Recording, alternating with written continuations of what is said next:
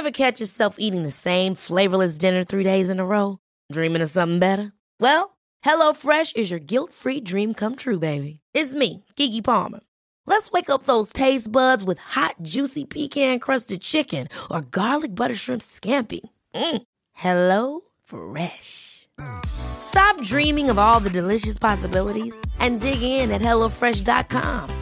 Let's get this dinner party started.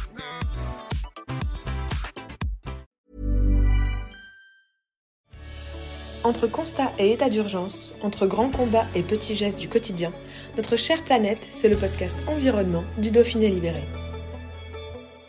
La Fondation Rovaltin organise ce jeudi 24 mars à partir de 18h au Teint Théâtre de Porte-les-Valences une conférence table ronde Pesticides, pourquoi et comment faire autrement. Jean-Marc Bonmatin, docteur en chimie et chercheur au CNRS, interviendra pour parler des néonicotinoïdes surnommés les tueurs d'abeilles qu'il étudie depuis des années. Il nous explique pourquoi ces insecticides sont dangereux pour la biodiversité et la santé humaine. Un reportage d'Alexis Henbel. Alors pour parler de pesticides, je vais effectivement prendre les néonicotinoïdes, cette petite famille d'insecticides, mais qui représente un tiers du marché mondial, euh, parce que c'est un cas d'école extrêmement bien argumenté pour euh, justement euh, parler de pourquoi il faut faire autrement et comment on peut faire autrement. Donc ces insecticides, ce sont des neurotoxiques qui attaquent le système nerveux central des insectes ravageurs, mais également le système nerveux central de tous les insectes et, même euh, des vertébrés que nous sommes. Donc, euh, à un moment donné, euh, voilà, se sont posées des questions de savoir si des dizaines de milliers de tonnes de ces pesticides n'allaient pas avoir un impact sur l'environnement, la biodiversité et même notre santé. On les surnomme les tueurs d'abeilles, ils ne sont pas que tueurs d'abeilles, hein, mais c'est parce que les abeilles, c'est une espèce sauvage qui peuple nos campagnes et qui est très bien observée par les apiculteurs. Et donc,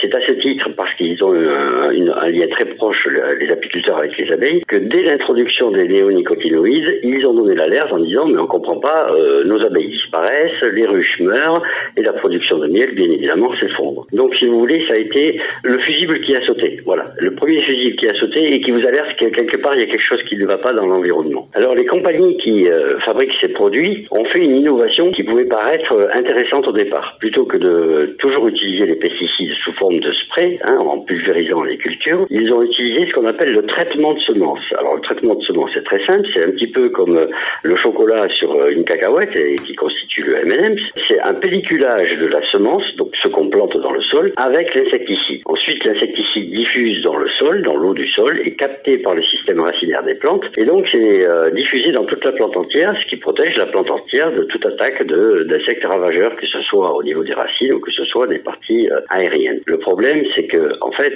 c'est la plante entière qui est contaminée et ce faisant les pollen et les nectars de ces plantes sont contaminés, les abeilles qui viennent butiner se font empoisonner. On s'est posé la question, parce qu'on a eu les, réponses du monde agricole qui disaient oui, mais nous on peut pas faire autrement, on en a besoin, voilà, les ravageurs ils peuvent attaquer. Et en fait, on s'est rendu compte que là, toujours sur cet exemple l'insecticide néonicotinoïde, mais qui est transposable à d'autres euh, cas, souvent les traitements sont faits de façon préventive. On traite sans savoir si on va en avoir besoin ou pas, si les ravageurs vont venir ou pas. Donc ça, ça ressemble un peu à un traitement antibiotique alors qu'on serait même pas malade. On ferait des traitements antibiotiques pendant tout l'hiver en se disant oh mais j'aurais bien une rhinopharyngite qui va nous arriver et puis comme ça euh, voilà le tour est joué. Mais non on sait très bien les antibiotiques c'est pas automatique. Au contraire ça favorise l'apparition des, des, bactéries pathogènes. Et eh bien les insecticides c'est pas automatique parce que ça va favoriser la résistance des insectes ravageurs. Ça c'est la première chose. Donc on traite euh, les cultures sans même savoir si elles en ont besoin la deuxième chose c'est que quand elles en ont besoin c'est-à-dire euh, moins de 10% des cas donc ça veut dire que 90% des traitements ça va rien quand elles en ont besoin les cultures il y a d'autres méthodes, moins dures, si vous voulez, pour l'environnement, la biodiversité et la santé. C'est des méthodes qu'on appelle alternatives, qui peuvent être mises en place, et ça marche. Seulement, ça demande un tout petit peu plus de travail. Et ça demande surtout la surveillance des surfaces agricoles. Les champs, il faut aller voir si les insectes ravageurs sont présents ou pas. S'ils ne sont pas présents, on ne traite pas.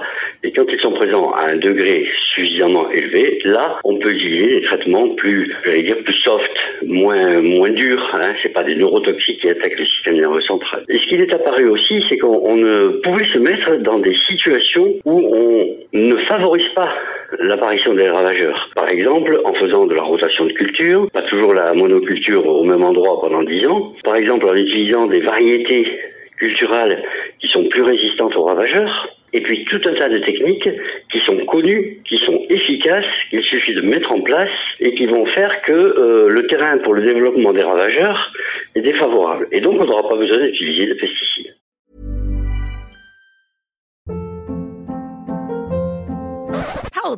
What was that? Boring. No flavor. That was as bad as those leftovers you ate all week. Kiki Palmer here, and it's time to say hello to something fresh and guilt-free. Hello Fresh. Jazz up dinner with pecan-crusted chicken or garlic butter shrimp scampi. Now that's music to my mouth. Hello Fresh. Let's get this dinner party started. Discover all the delicious possibilities at hellofresh.com.